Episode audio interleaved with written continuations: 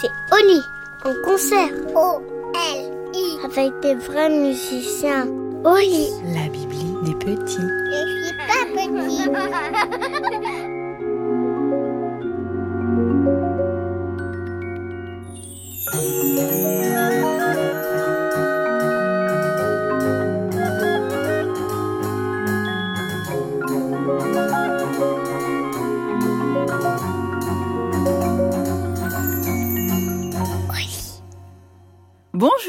je suis Kauter Adimi et je vais vous raconter l'histoire du pan rose.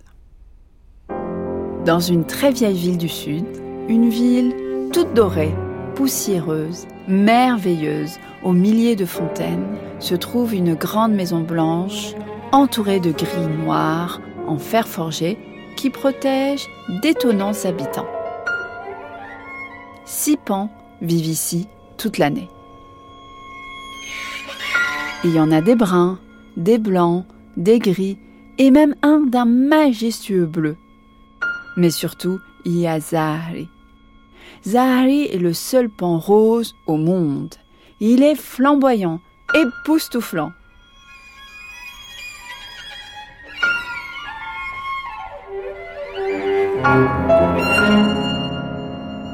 Il est la fierté de Victor, son propriétaire.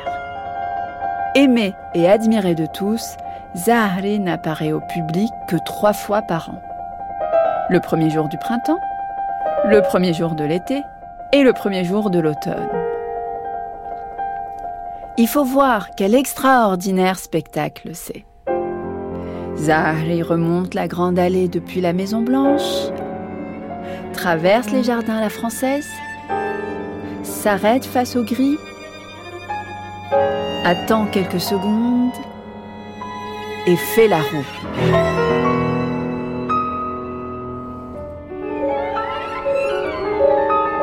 Et alors, c'est une pluie de flashs, d'applaudissements, de cris, d'évanouissements. On vient de tout le pays et parfois même de contrées lointaines pour apercevoir Zahari faire la roue. Zahari, face à la grille, L'air digne soulève une patte. La gauche, toujours la gauche.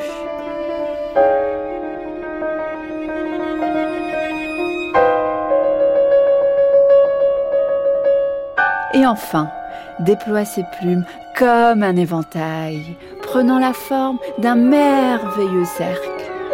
Les spectateurs font Oh Ah en voyant la couleur éclatante du pan.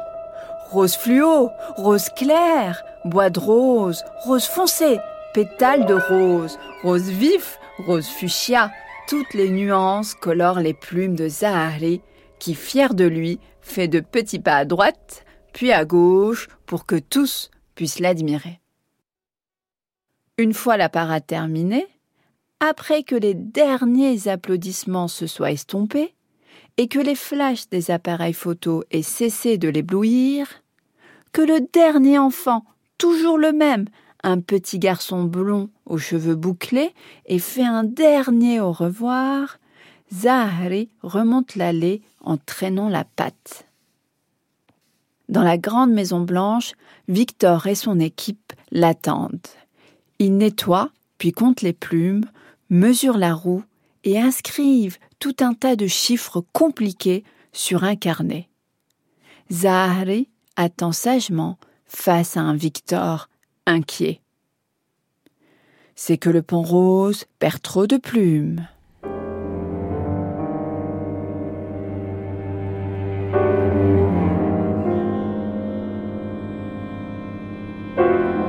Quand il fait la roue, Zahari perd toujours une ou deux plumes.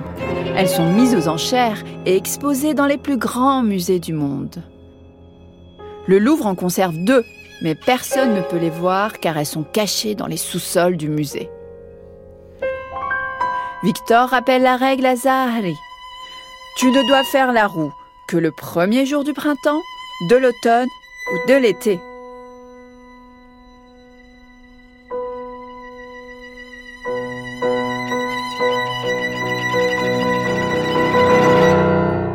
Le spectacle est réservé aux visiteurs qui ont acheté un billet, aux célébrités, aux grandes stars. Plusieurs grands noms sont déjà venus admirer le pan rose. Zahari hoche la tête et promet de faire attention. Il fait mine de bailler. Il rejoint les autres pans dans la salle bleue, aux murs recouverts de dessins d'oiseaux. Il l'accueille avec des applaudissements et une haie d'honneur.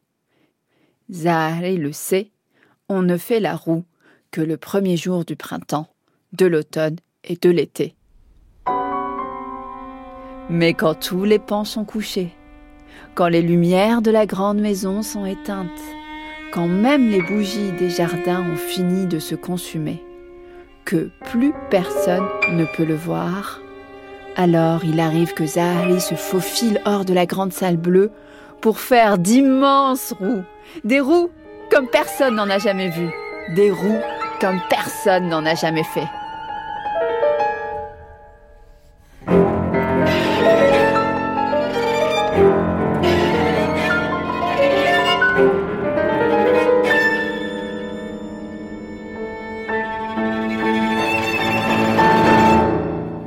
Il ne se dandine plus, il ne remonte plus fièrement l'allée. Il traverse les jardins en dansant, se pose sur les toits, file à travers les barreaux du portail en fer forgé, traverse la ville, le pont, le ruisseau et continue de faire la roue, encore et encore. Une roue rose dans la nuit noire, une roue rose qui scintille, parce que même les étoiles et la lune n'ont jamais rien vu de tel, et se penchent dans le ciel, se penchent dans la nuit pour tenter de mieux voir cet étonnant pan rose. Ce qui est bien avec la nuit, c'est qu'on peut y cacher tous ses secrets, se dit Zahari.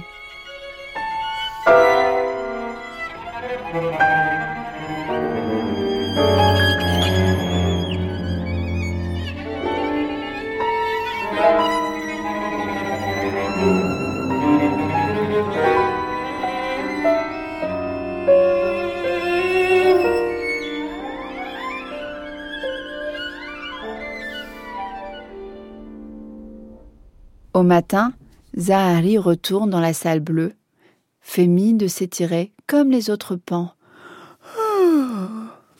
et cache les plumes perdues sous son coussin à carreaux. Toute la journée, Zahari se fait dorloter. On prend bien soin de lui. Il est la fierté de tous les pans.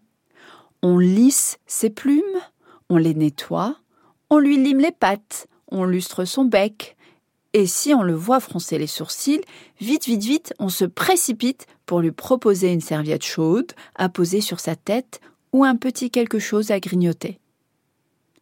Mais tous les jours aussi, Victor compte les plumes et s'inquiète de plus en plus.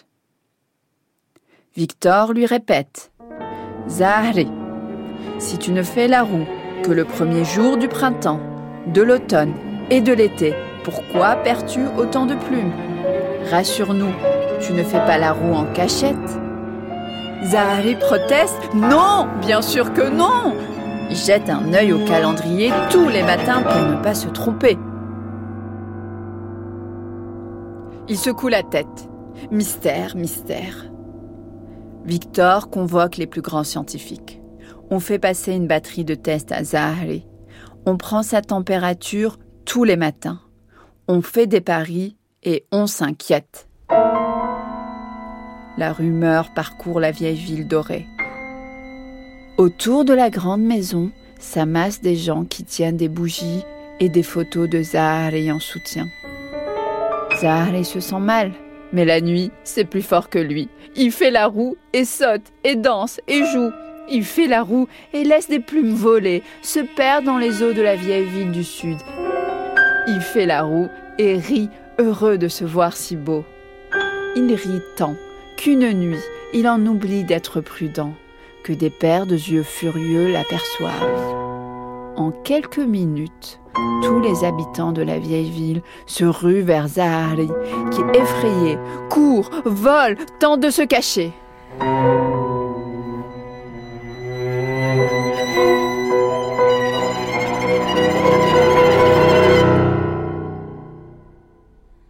Trouve refuge au milieu de la grande rivière.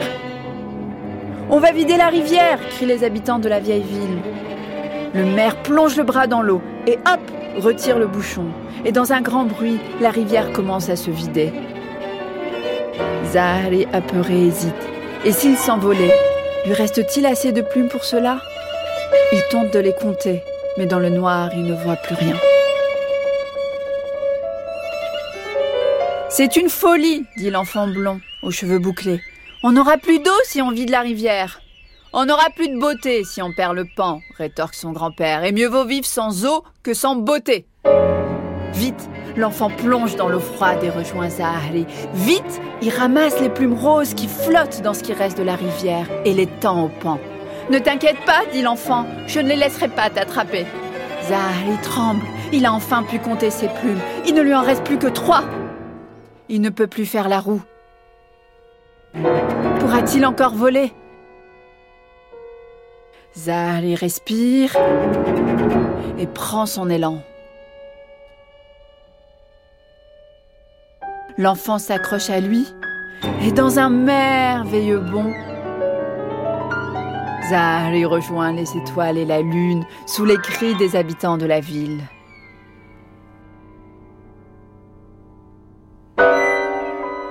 Il disparaît au loin, accompagné du rire de l'enfant, qui crie à son nouvel ami À l'aventure!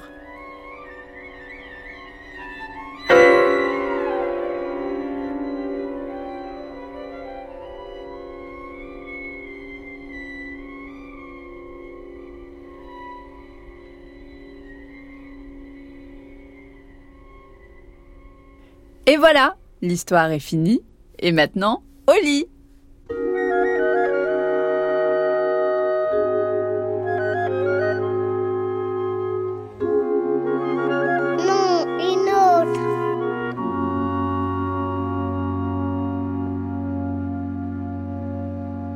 un concert.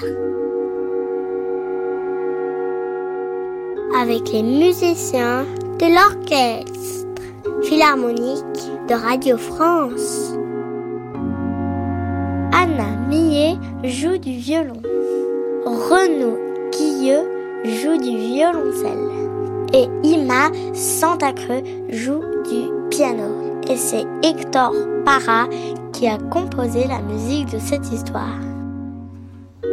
Musicien metteur en ondes, Étienne Pipard. Directeur du son, Cédric Châtelu. Post-production, Kevin Delcourt.